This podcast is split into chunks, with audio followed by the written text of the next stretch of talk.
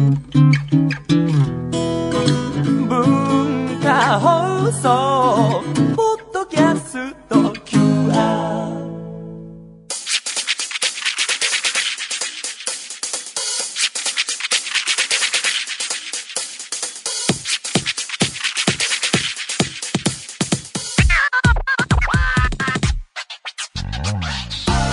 こんばんは。内山聖輝のワンクール。パーソナリティの内山聖輝です。先週のあたりから今週にかけてですね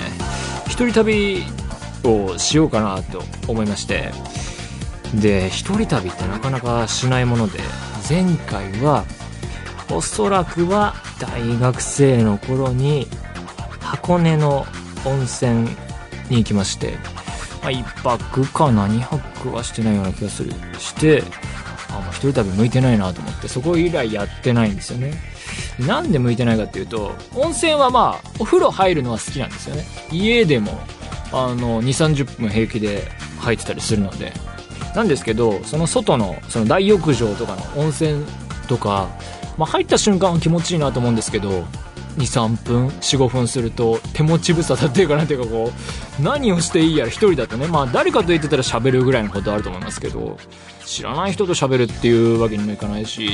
じゃあ露店行ってみようかっつって露店に種類を変えてでもですね、まあ、風景見てあなるほど。うん。じゃあみたいな感じでこうなんかそれでもね本当に家に入ってるのに比べて全然長く入っていられなくて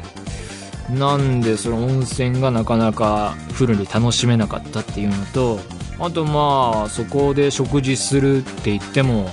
暇というか。一人でご飯食べてるとね本当ささっと済んじゃうんでね。本当すぐ終わっちゃうんですよね。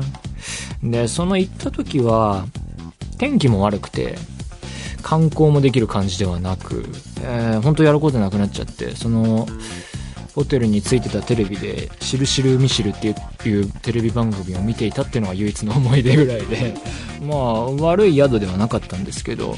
えーそんなことがあって一人旅はしなくなったんですが今週先週から今週にかけてやってみようかなと思って。でプランとしてはこれなんか目的を作りたいなと思って特にこう何かを見に行くっていうのが思い浮かばなかったのでこう映画に絡めようと。んで映画日本で映画ならあ大阪にエキスポシティっていうのが近年できまして、えーでそこの109シネマズが日本初のレーザー IMAX っていうのができてそれ日本で今そこしかないというわけでまあそれ見に行こうかなと思ったんですけど今それで調べてみるとそれ今やってるのが「ドクター・ストレンジ」っていうアメコミの映画でそれが上映中だと。でまあアメコミかっていう。まあいけなくもないんでしょうけどアメコミ最近こう完全に乗り遅れているというかもう全然ちょっと門外感極まりない感じでして。まあ結論から申し上げると、まあ、どこにも行かなかったっていう話なんですけど いろいろこう積み上げていった結果もうもう一押し足りない感じっていうかね。一回ね IMAX 旅行でいうとパシフィックリムをすごい映画館に見に行ったってことがあるんですね。その時やっぱりパシフィックリムを普通というかあの同居の映画館の意味ではこれはすごいと思ってもっとすごいとこで見てみたいなっていうのが湧き上がってきてそれで押し切っていけたんですけど今回ちょっとそれに至らなかった。もう一押し足りない部分があったっていうのに結局行かなかったっていう話なんですけどね。だからこれそこで旅行について考えたんだけどやっぱりこう誰かに会いに行くとか何かを、まあ、イベントもの、まあ、映画とか舞台でもいいんですけど見に行くとか何か食べたいものがあるとかあるいはもうそこに泊まってみたい旅館があるホテルがあるっていうのがあればそういうのが積み重なっていって一定の何かに達すれば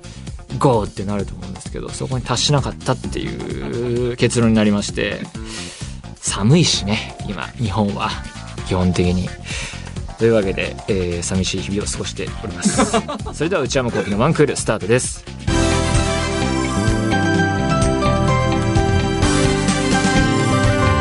内山昂輝のワンクールそれではお便りを紹介します。えー、ラジオネームしずくさん、東京都18歳の方。内山さん、スタッフの皆さん、こんばんは。いつも楽しくラジオ聞いています。えーもうすぐバレンタインですね。おー、なるほどね。来週あたりですか？バレンタインといえば、私は、えー男子の女子力の高さに驚いた経験があります。高一の時私は忙しかったので、チョコ作りをすべて弟に任せました。すごい横暴な 弟に任せました。すると弟はタルトにチョコを入れ、細かく飾り付けした可愛いチョコを作ってくれました。すごい。そしてそのチョコを私が作ったと嘘をついて塾の男友達にあげたところ、ホワイトデーにお返しとしてとても可愛いクマさんの手作りクッキーをもらいました。笑い。学校のクラスの男子にも手作りマフィンを配ってる人がいたりと、最近の男子は女子力がとても高いのだと感心しました。内山さんはバレンタインの何か面白いエピソードはありますか？また女子力の高い一面を持ってたりしますか？笑い。えー下に写真貼っておきます。それではお体にお気をつけてお過ごしください。ちょっと残念ながら写真までたどり着かず、ここにはちょっと見れていませんが、ははーバレンタインね。どうなんでしょうね、世間のテンション的に、その、ハロウィンだったり、あるいはこう節分の時の恵方巻きだったり、こう各種イベントが増えていく中で、バレンタインというものがどれくらいのこう、人々の関心を集めているのか。だからその、小学校、中学校、高校において、そこでの恋愛状況にバレンタインっていうのは、未だにこう、大きな役割を果たしてるんですかね。ちょっと、今の若い子の状況はわかりませんけどね。えーだから、そうね。26歳、今年27歳になる私、20代半ばの人間にとっては本当、ただの1日というか、2月14日というのは、こう、2月13日、2月15日と特に変わらない1日なのでね、ちょっとあんまり面白いエピソードは出てこないですけどね。ただ、一つ言いたいのはこう、連名、つまり2、3人とかでこうグループで一人の人にあげるっていうのは、これちょっとなんか、イエローカードかなっていう感じがしていて、こう、もうダメじゃないけど、つまりこう、そうね、連名であげた場合、その一人もらった男性は、お返しをまあ、2、3人の人にあげなきゃいけないわけだから、でそれ、返すっていうのもね、しょぼいものあげるわけにいかないしね、こう、それなりなものあげなきゃいけないかもしれないわけでね。それもちょっと、消せないなっていうのは思ってましたけど、まあそんなこともね、ただの一日ですから、あんまり気にしない年齢になってきましたが。そうね、デパートとかでもイベントやってたりね、結構見ますけれども。まあ、僕は結構ソフトクリーム派というかね、あの、チョコも好きですけど、ソフトクリームも同じくらい好きだっていうのがあるんでね、ソフトクリームの最初の一口っていうのはね、結構好きなものランキングに入ってくるところなんでね。それですかね、バレンタインは特に何もないですね。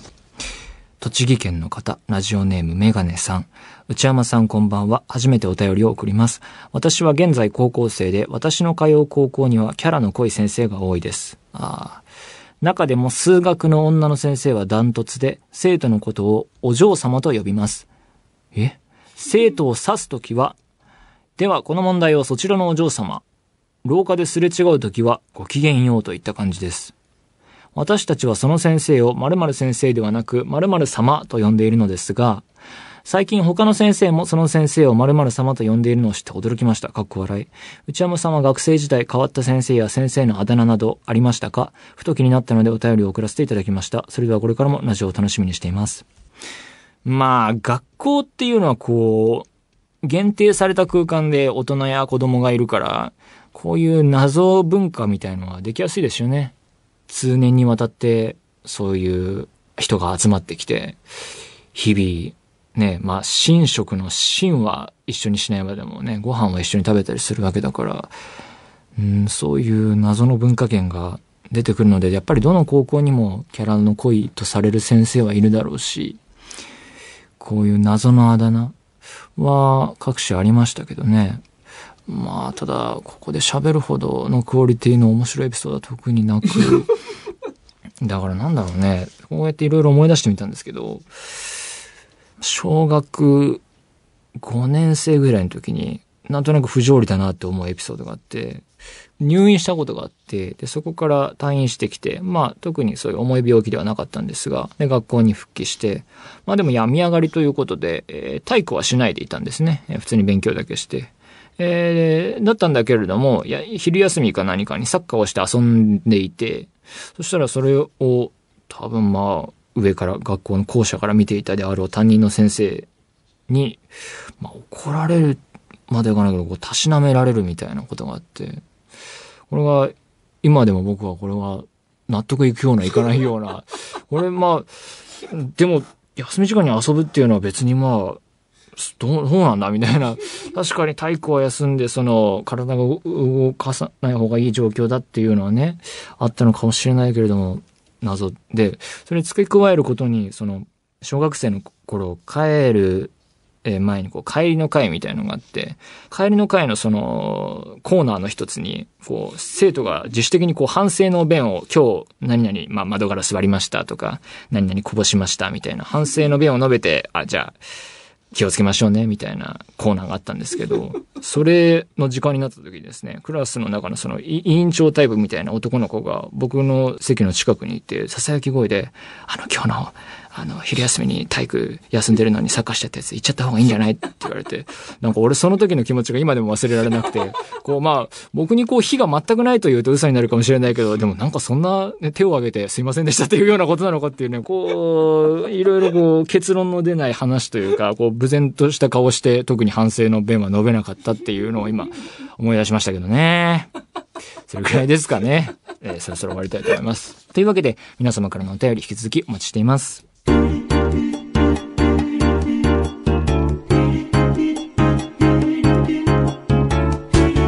内山幸喜のワンクール。内山幸喜のワンクール。続いてはこちらです。ムビログ。このコーナーでは私内山が最近見た映画についてただひたすら語らせていただきます。今回取り上げる作品はこちらです。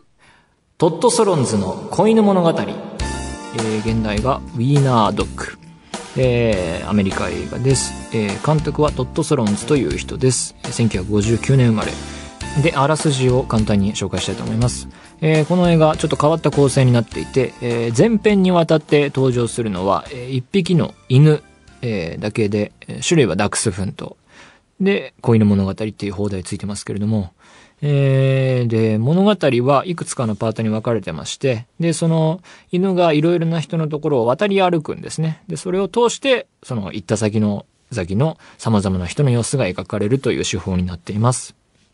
で、まず犬がいるのは、えー、病気の少年とその親が暮らす家。で、こっから始まって、えー、しばらく経つとそこから、えー、獣医の女性と、えー、彼女の昔の同級生のところに行くパートになり、で、その後に、ところ変わって、今度は映画学校で、えー、生徒から嫌われている、えー、先生、おじさんの先生と、えー、脚本家もやっている、あで、その人が脚本家もやっているっていう人のところに犬が行くと。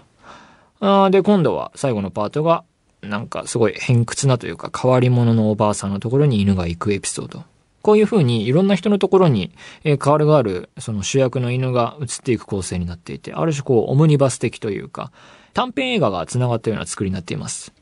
で、まずこの映画のポイント1は、まずやっぱり、えー、トッド・ソロンズというこの監督ですね。この人物がとても変わった映画を撮る人で、万人に勧められるタイプの映画ではなくて、僕は大好きなんですが、でどんな映画かっていうのを簡単に言うと、ブラックユーモア。で、その、ゆるい意味での黒い笑いとかいうレベルじゃなくてですね、えー、時としては、もう映画を見ていて、これはどんな気分になれと言うんだみたいなシーンも含むような、ほんとボカンとしてしまうようなブラックさで、困惑させるというか、観客を、心をざわつかせるような、本当にブラックで毒っ気の多い作風で有名な人です。で、えー、これまでの映画も結構そうで、えー、見たことある中で言うと、長編2作目、の、えー、1996年に公開されたウェルカムドールハウス、えー、これはですね、結構評価されていまして、三段数やベルリン国際映画祭などで受賞しているんですけれども、えー、これすごい面白くて、確か DVD 借りてきてかなんかで実家で見た覚えがあるんですけれども、えー、細かいところはね、あんまり覚えてないんですが、傑作だと思いますね。えー、どんな話かっていうと、いじめられっ子の、え、女子中学生が主人公で、え、彼女は、えー、メガネっ子で、え、ちょっとおどおどした喋り方で、え、そういうのもあって、しかも、えー、家族とうまくいってないと。で、そういういじめられている状況があるにもかかわらず、親も特に優しくしてくれないっていう、本当にね、救いのない状況が描かれると。で、その主役の女の子の右往左往が描かれるんですけども、かといって彼女がどんな行動をとってもですね、その、えー、自身の不幸が解消されることなく映画が終わるっていう、本当に救いがない映画で、で、それがウェルカムドールハウスっていう映画なんですけど、で、その次に撮ったのがハピネスっていう映画で、えー、名優フィリップ・シーモア・ホフマンが出てますが、えー、これは98年公開の映画で、えー、これも名作ですね。これも DVD で見た覚えあるんですけども、細かいとこあんま思い出せなくて、見た瞬間にどんどん忘れていっちゃうんですね。えー、カンヌで賞を取ってますね。えー、とても面白い映画です。で、この映画は、えー、とある三姉妹が描かれるんですけれども、で、彼女たちもまたそれぞれ悩みや問題を抱えていて、えー、そして彼女たちの周りの人物たちも、えー、問題を抱えているという。で、その悩みや彼ら彼女らの問題が、こう、一般的にはこうタブーとされるようなことにまで及んでいて、それがトトソノンズらしさというか、なんですけれども、えー、ハピネスもまた救いのない、えー、話で、悩みが全て解消されるわけではないという。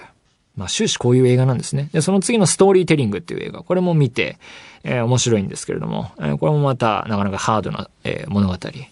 えー、その後の終わらない物語、アビバの場合っていうのも、えー、DVD で見ましたが、これもまた、しかりという感じですね。なかなかに、えー、フィルモグラフィーどこをとっても救いのない、えー、現象が描かれる。えー、そしてこう、いわゆる対策系の映画に登場しないような、本当に普通の人々の生活が描かれるのもポイントですね。そして、その裏にある彼らの問題が描かれていくと。だからこう、甘く優しいハッピーエンド的な映画とは対極にある、えー、映画を作る人です。で、えー、これ以降の作品がですね、あんまり見られていなくて、その後に、Life During Wartime っていう映画があって、これベネチアで賞を取ったらしいんですけども、これ日本公開がなくてですね、調べた限りでは日本版 DVD も出ていなくて、だからちょっとなかなか見る術が難しいところで、え見れていないんですけれども見たいですね。で、その次に撮ったダークホースっていう映画。これね、日本公開されたらしいんですけども見逃していて、で、最近知ったんですが、ネットフリックスにあってですね、えー、今週見まして、これすごい面白かったですね。で、放題がダークホース、リア充、エイブの恋っていうちょっとよくわかんない放題もついてるんですが、で、ダークホースどんな映画かっていうと、今回の主人公はエイブという、えー、男性で30代で、ちょっとこうダメな部分の多い人間で、えー、両親と同居してるんですが、そして仕事もまた親の会社にお世話になっていて、なおかつあんまり働いていない。というかですね、勉強ができないというか、こう、エクセルの基本的な作業ができないっていうのがよく描かれてるんですけども、まあ、というわけで、あの、あんまりいい社員ではないと。で、お母さんにすごい甘やかされて育ってしまった様子が見て取れると。で、えー、そんなエイブが、えー、偶然出会った女性に恋をするのだが、みたいな、えー、物語の展開なんですが、当然この映画も救いはなく、とても、え、残酷なエンディングを迎えると。え、まあ、大体こういう映画なんですね。えー、で、トットソロンズの映画っていうのは大体映画を見て、こう、気持ちいい気分になりたいなとか、こう、リラクゼーション的な効果を求める人には本当にお勧めできなくてですね、残酷な現実をこう、本当にフラットな視点で見つめる感じで、で、こう人間の愚かさだったり、醜さ、そういったブラックな部分も含めて、ありのままに描くという、あるいはこう、偽善をえぐり出すみたいな、そういう話が多いんですね。で、僕はやっぱそういうものの見方っていうのが大切だと思っていて、で、なんかそうやってこう、黒い部分を描くんだけども、あんまりこう、露悪的になりすぎてないのが、えー、トット・ソロンズ監督の凄さかなとで、えー、今回の映画の話に戻りますが、えー、ポイント二つ目は、こう、犬好きには進められないっていうのがありまして、まあ、タイトルに子犬物語ってついてるんですが、えー、まあ別にね、こう、映画の内容とあんまり関係ないので言いますけど、こう、犬が結構ひどい目に遭うんですね。で、犬がひどい目に遭う映画っていうのは僕結構苦手で、こう、無条件に好きからのラインから外れていってしまうんですが、こう、ウェス・アンダーソンっていう僕の好きな映画監督も、中にはそういうのがあって、ああ、このシーンはきついなと思うんですけど、で、子犬物語もまたね、この、最初のパートに出てくる少年がですね、結構腹立つというかね、こう、犬をちゃんと扱えよってこう突っ込みたくなるような場面が結構あって、で、この子供が、えー、典型的なこう、お母さんにこう、なんでとかどうしてとかっていう質問を繰り返していくおしゃべりな少年で、その、なぜ何系っていうか、えー、何かについて聞いて、えー、なんとかだよって言われたら、そのなんとかって何みたいな、もう、無限ループ続いていくようなタイプの子で、なんですけれども、えー、その子供がいることでというか、その彼の質問の癖が、えー、トットソロンズ映画らしい内容というか展開を導き出していくんですね。でその子供のシンプルな、こう、我々が住んでいる世界への疑問が、大人が普段、こう、分かってるんだけれども、えー、分からないふりというか、見て見ぬふりをしているような後ろ暗い部分だったり、えー、現実の辛さみたいなものを炙り出していくっていう、えー、展開になっていて、ここが本当にトットストロンズの映画だなっていう風に強く感じる部分でしたね。で、まあ、あんまり、えー、本作の内容は深くは触れませんでしたが、まとめとしては、映画とか普段あんまり見ないという人にいきなりトットソロンズは絶対進めないんですけれども、こう映画を何本か見ていって、こうハッピーエンドに飽きたとか、なんかどうせ、こういろいろ困難やピンチがあっても、まあなんとかなるんでしょうみたいな。で、主人公がヒロインとくっつくんだろうとか、こう美男美女のラブコメとかがもうどうでもいいわみたいな、そういう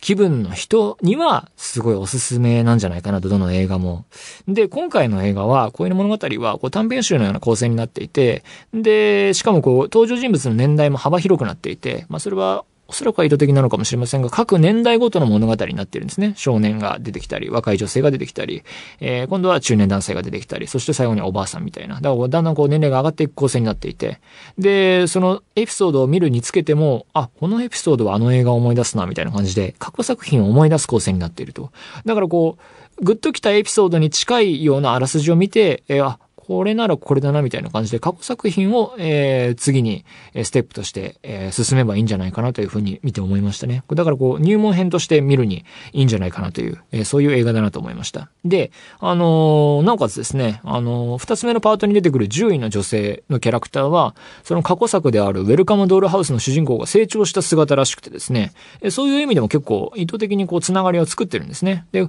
この女性を演じているのが、えー、グレタ・ガーウィグさんという女性、あの女優さんで、えー、この人はノア・バームバック監督のフランシス・ハーという映画で主演をやっていた人で、この映画もすごい面白くてですね、まあ、いい女優さんだなと思ったんですが、というわけでこう、トット・ソロンズ、えー、映画、とりあえずこれを見るっていうのもありだと思うので、えー、公開まだ続いてる映画館、えー、近所にありましたら、ぜひですね、トット・ソロンズの恋の物語、えー、とりあえず映画としては普通に面白いのでね、あの、時間も短いですし、88分。これもとても見やすいのでね、えー、これぐらいの尺が、どの映画もね、ちょうどいいんじゃないかなと思いますね。以上、ムビログでした。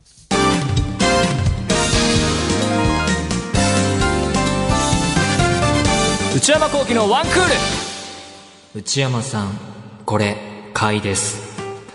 このコーナーは買い物部署の私内山の財布をこじ開けられるような買いな商品をリスナーの皆さんにお勧めしていただくコーナーです。えー、久しぶりにやらせていただきます。今年初だそうで、最近買った大きな買い物は、冠婚葬祭用の、えー、カシミヤのコートです。ラジオネーム、ネコロンさん。神奈川県、えー、26歳女性の方。内山さん、スタッフの皆さん、こんばんは。今年も楽しく拝聴しております。えー、今回内山さんにお勧めしたいのは、浄水器メーカーブリタの、あ、ブリタは知ってますけどね。フィルゴーです。タンブラーボトルに専用マイクロディスクカートリッジをつけると、飲むときにただの水道水でも綺麗にろ過してくれるマイボトル型浄水器なのです。全然わかんない。これでミネラルウォーターを買う手間とお金が節約されますし、ゴミも出ません。カラーバリエーションもあり、デザインもスタイリッシュです。健康とお財布と環境に優しい美味しい水を携帯する生活はいかがでしょうか？これは何ですか？パソコンの画面を見てみましょう。水筒なのか、要は。で、ああ、なるほどね。で、水筒で、おそらくはこう入り口付近に浄水してくれるフィルターがついていて、これによって普通の水入れても、えー、まあ、綺麗な美味しいお水が飲めるよみたいな。なるほどね。いくらなのこれ？このアマゾンによると、今これ売り切れてるってことですか？普通には売ってないですね。出品者からお求めいただけます。新品の出品、9474円より。高いね。水が100円としようか ?9000 円だとするとさ、90本？90本分これで飲まないと元は取れないということになるよね。あ、もっと安いのもあるの？あ、2000円台あるよ、これ。ああ、いらないかな。いら、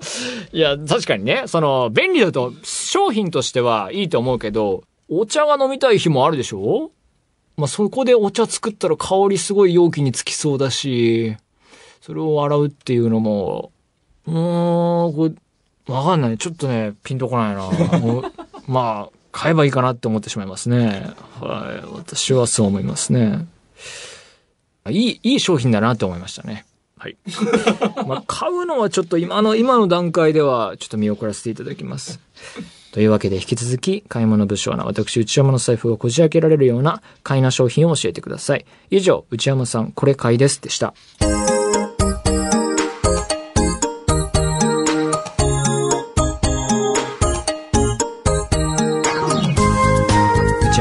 ンクールそろそろお別れのお時間です。えー、今週はね、トットストロンズの恋の物語紹介しましたけれどもね、えー、その中でも触れましたけども、最近本当ネットフリックスとかそういう配信系、まあ、サッカーの放送状況も結構そうなってきてますけど、家出なくても何事かは完結していくっていうね、えー、とりあえずはね、ハウスオブカードをね、えー見なければいけませんね。えー番組では引き続き皆様からのメールをお待ちしています。普通歌の他にコーナーへの投稿も募集しています。オープニングトーク用のトークテーマを提案していただく内山さん、これで1分お願いします。